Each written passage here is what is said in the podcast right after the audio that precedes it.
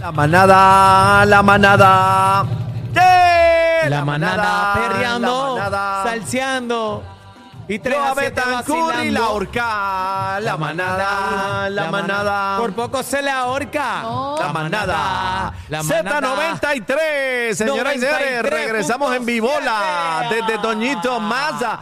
Eh, de la 65, venga para acá para que salga montado. Llame al 4970765 y pregunte por la oferta de Bebé Maldonado. La Pregunte, oferta. pregunte por eso. Tiene que preguntar por la oferta de Eddie López, la oferta de Cacique y la oferta de Daniel Rosario. Ahí está. La oferta de la manada, en fin. Para que sepas. Bueno, súbame en el micrófono al licenciado Eddie López que está con nosotros. Póngaselo pero en la boca. No Póngaselo en la voy a boca. decir grosería. Póngaselo en la boca. antes. Eddie, tú sabes que yo algunas veces me paso peleando con Cacique y con Aniel. No, conmigo no pelees. Porque Ni ellos, conmigo ellos les tampoco. gusta bromear, pero hay bromitas que quizás puedan salir caras en algún momento. Claro. Vamos a hablar de este hombre que ha sido arrestado. Tiene 42 años, lo arrestaron en Miami porque gritó, ¡Soy Hamas! Y eso le salió caro. Eso es ahora nuevo, eso es nuevo. Eso es nuevo, esto fue en Miami. Eh, amenazó con que había una bomba en una escuela judía en ah, no, Miami. ah, no, Beach. pues ahí Ah, se no. la envió. Sí, él no se quedó solamente ahí. Eso Está no es bien. una bromita. Eso no es una bromita, definitivamente, pero hemos visto a través de los años bromas que han salido muy mal. Por ejemplo, tú no puedes eh, irte a ningún edificio o agencia federal y tan siquiera gritar bomba de relajo. No, y ni decir ¡boom!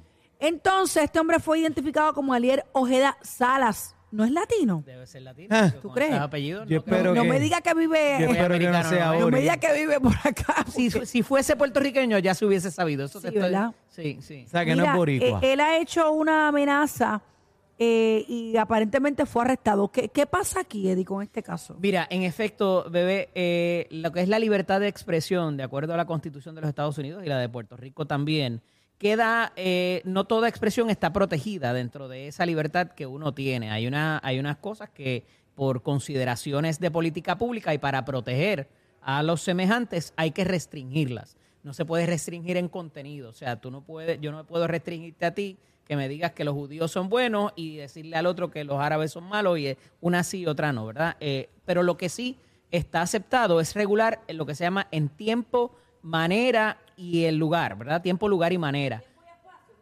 No, no, el tiempo es en el momento, o sea, no es lo mismo que yo te haga una protesta frente a tu casa a mediodía que a medianoche. No, de yo te llamo a la policía en las dos, No es lo las mismo dos horas. que yo esté en Plaza Las Américas Claro. a que esté en un cuartel de policía o en una Claro, agencia de claro, gobierno. claro, claro. Eh, ¿Verdad? O en Entonces- Buchanan, o en Buchanan allí. entonces, ¿en qué forma lo puedo hacer? Yo no puedo ir a un, a un teatro, que es el caso clásico que te explican en la escuela de Derecho, y gritar fuego.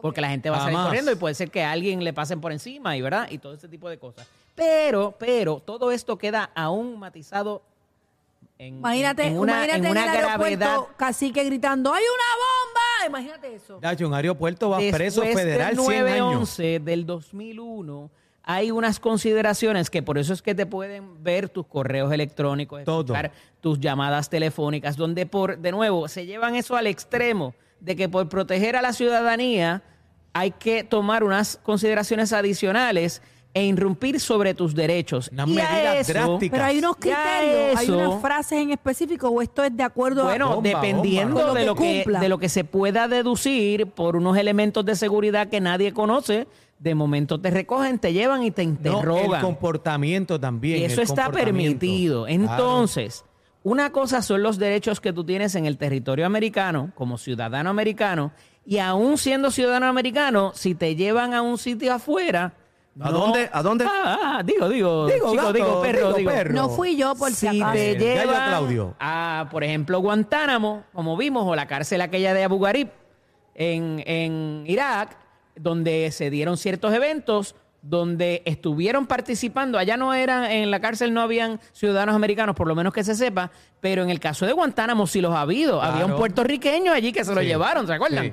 Entonces, tus derechos no siempre van a estar cobijados y fuera de territorio americano, mucho menos. Entonces, tienes que tener cuidado porque ante estas ocurrencias, de momento te ponen una bolsita en la cabeza Eh, monta- lo único que vas a oler es el, el avión, la- la- la- la- la- el jet fuel. El- el y de momento te levantas allá en Guantánamo o en cualquier otro sitio de eso, te interrogan no de muy bonita manera y tus derechos quedan suspendidos. E, Esto compañeros. pasa también cuando haces alguna amenaza a algún, por ejemplo, gobernante o algo así. ¿Y por qué quedan Sí. suspendidos los derechos, Eddie? Bueno, por, porque razón de seguridad nacional, porque tú estás incidiendo sobre la seguridad nacional, simplemente porque puede ser parte o activar, que era lo que pasaba. Originalmente, esto cuando se, cuando se, ¿verdad? Y no quería entrar eh, eh, completo porque es interesantísimo, pero es largo el debate. Decían los asesores del expresidente Bush que este tipo de expresión lo que, lo que propende es a que esas células que están durmientes en los Se diversos despierten. países se despierten y ataquen. Que ese era el mensaje que utilizaban para entre ellos comunicarse y que se entendieran y activarse. Y entonces pasó lo de Madrid, pasó lo de Gran Bretaña, pasaron los de Australia, los de Francia. eh, y todo ese tipo de cosas, y es por eso que están tan pendientes a ese tipo de expresión. Aquí hay otras consideraciones también que pueden ser delitos de odio. Discrimen. Eh, no tanto discrimen, pero, o sea, te mato porque eres judío, te mato porque eres árabe, te mato porque eres mujer, eh, te mato porque eres una minoría. Entonces ahí abrimos otra gama distinta negro, que no tiene que ver con seguridad nacional, pero sí con un delito de odio que tiene unas consecuencias penales mucho más severas, distintas. Pero lo que me preocupa aquí es lo de la seguridad nacional por todo lo que está pasando. El presidente está ahora mismo en territorio donde hay un conflicto eh, y muchas otras consideraciones. Y Oye, pero venga, antes, que te vayas de ahí. Sí. eh, eh, es prudente para ti, ¿verdad? Como analista, es prudente que el presidente de los Estados Unidos se haya ido para allá. No, me parece una imprudencia de su parte. ¿Por qué? Definitivamente. ¿Por qué? Pues porque puede pasar un montón de cosas allí, eso, ese- esa zona no está estable. De momento, lo que se sabe es que allí están siete contra uno ahora mismo. Siete países árabes contra el bloque de Estados Unidos que no se ha definido bien, porque España no se ha. No, no han dicho mucho. Francia no ha dicho mucho. Inglaterra está ahí culipandeando también. Eh, entonces, China habló, lo que era el bloque. Ah, entonces exacto, tienes lo de China, lo China de habló. Eh, tienes otros conflictos también que pudieran aquí representar, no que se metan en el conflicto de, de- de Israel y Franja de Gaza, pero en lo que está pasando en Ucrania y todo lo demás, activar células en Europa, Dios no lo quiera también. O sea, todo esto tiene unos peligros eh, particulares y me parece que como está comenzando, todavía las No cabezas Pero eh, frías es- no han prevalecido y me parece que tan caliente en todavía lo que ha pasado, o sea, acaban de, de romper un hospital antes de ayer eh, que se murieron 500 personas. Bueno, pero el Entonces, presidente, él llega hoy, el tú presidente sabes. de Estados Unidos eh, eh, se pronunció con ese asunto del hospital y dijo que fueron los mismos de Gaza que dispararon mal y ellos mismos supuestamente explotaron el hospital. quién- es lo quién que están dijo? diciendo. ¿Y quién lo dijo? ¿Cómo se dieron cuenta? ah? En tiempo y espacio, ¿cómo pasó? Bueno, pero puede mamey, ser, puede ser como que no puede ser tampoco. Podemos eh, Si descartarlo. tú vas en una misión diplomática, se supone que tú esperes un poquito para que la gente le baje la atención Claro. y el calor de la pelea. El hacerlo tan rápido, lo que pudiera propender es atraerse un ataque hacia sí. Pero tú si eso pero espérate, ocurre pero espérate. con lo que está pasando en Estados Unidos, que no hay un presidente de la Cámara todavía Pero electo. tú crees que el presidente fue en acción hermano. diplomática él. ¿Cómo es? Sí, eso es que va. Ok. Ahora tú diste este pequeño análisis del lado del espectador. Vamos del lado de Estados Unidos.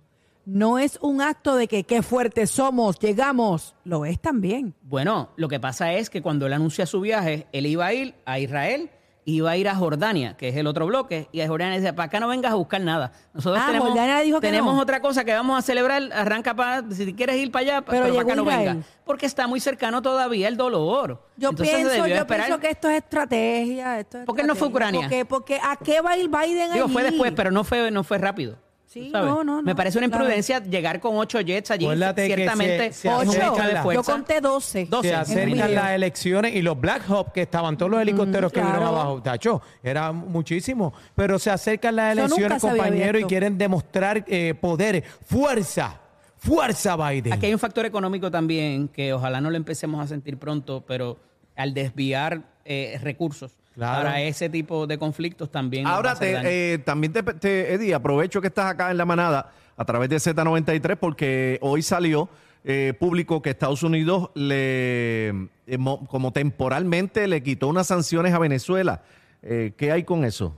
Pues mira, evidentemente eso tiene que ver con el petróleo. Ha habido unas conversaciones que se han adelantado bastante en cuanto a eso, pero igual todavía eh, está el asunto de Guaidó, que es el presidente que Estados Unidos reconoce Ajá. sobre la figura del fenecido Hugo Chávez y ahora eh, Maduro. Eh, me parece que es un duerme de nene para tratar de, eh, por lo que está pasando con el petróleo también, y si se, se cierran los oleoductos y los viaductos por lo que está pasando en Rusia, ¿Qué va a pasar? en Ucrania, ¿Qué va a pasar? eh, oleoductos y gasoductos, perdón, eh, pues de alguna manera tener otra fuente para no tener que abrir las reservas de Estados O sea que Unidos, ya están haciendo. es la otra medida como, que pudieran tener. Como decimos nosotros, están haciendo la embocadura, preparándose y quitándole las restricciones a Venezuela porque saben que se va a apretar la cosa. Tú puedes- Asomándolo. Tú puedes pelear con una persona toda la vida, pero no puedes pelear con todas las personas toda la vida. Así que entonces, Sí, de alguna manera, sí. tú tienes que... Puedes Tienes que pelear conmigo toda la vida. sí. Sí, es verdad, cacique. es verdad. Bueno. Bueno. Así Eddie, que- ¿dónde te consigo? Eddie López Serrano en Instagram y Facebook, LSDO Eddie en X. Mira, Tecachi sale.